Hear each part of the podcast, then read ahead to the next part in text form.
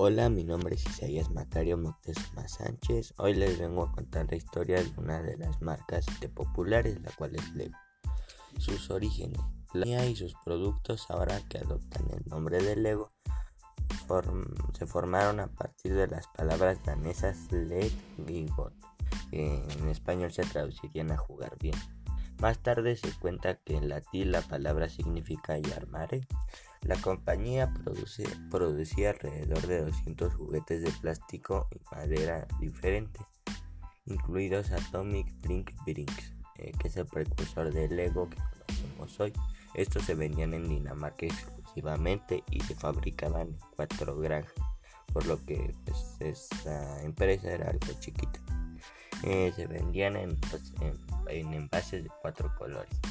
La clave del éxito del Lego. Este, estos pequeños ladrillos de plástico tienen tres características fundamentales. Son resistentes y se pueden interconectar, se pueden entrelazar. Son fáciles de montar y desmontar de manera intuitiva.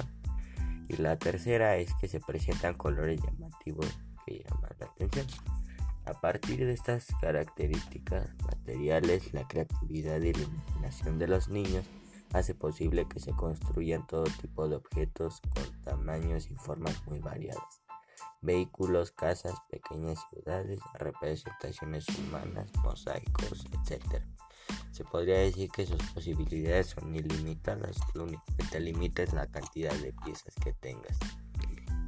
Gottfried hijo de del fundador de Lego, Ole Christen, es nombrado vicepresidente el que cumple 30 años la marca.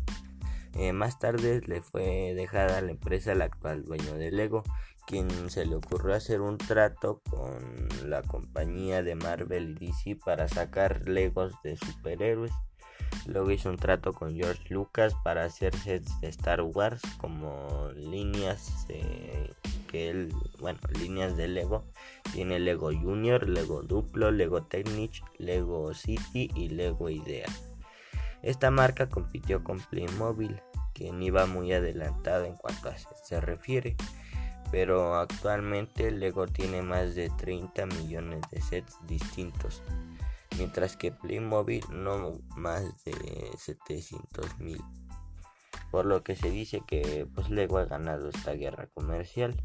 La empresa produce muchísimo dinero al año, no solo porque pues tenga mucho este, porque se vendan mucho sus juguetes, sino porque el éxito se ve reflejado en que otras empresas le han copiado a Lego.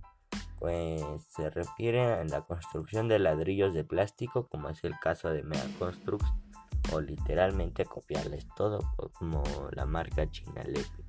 Gracias a la popularidad que tuvo, inclusive tiene algunas secciones y atracciones hechas de Lego en algunos parques de Disney. Gracias por todo.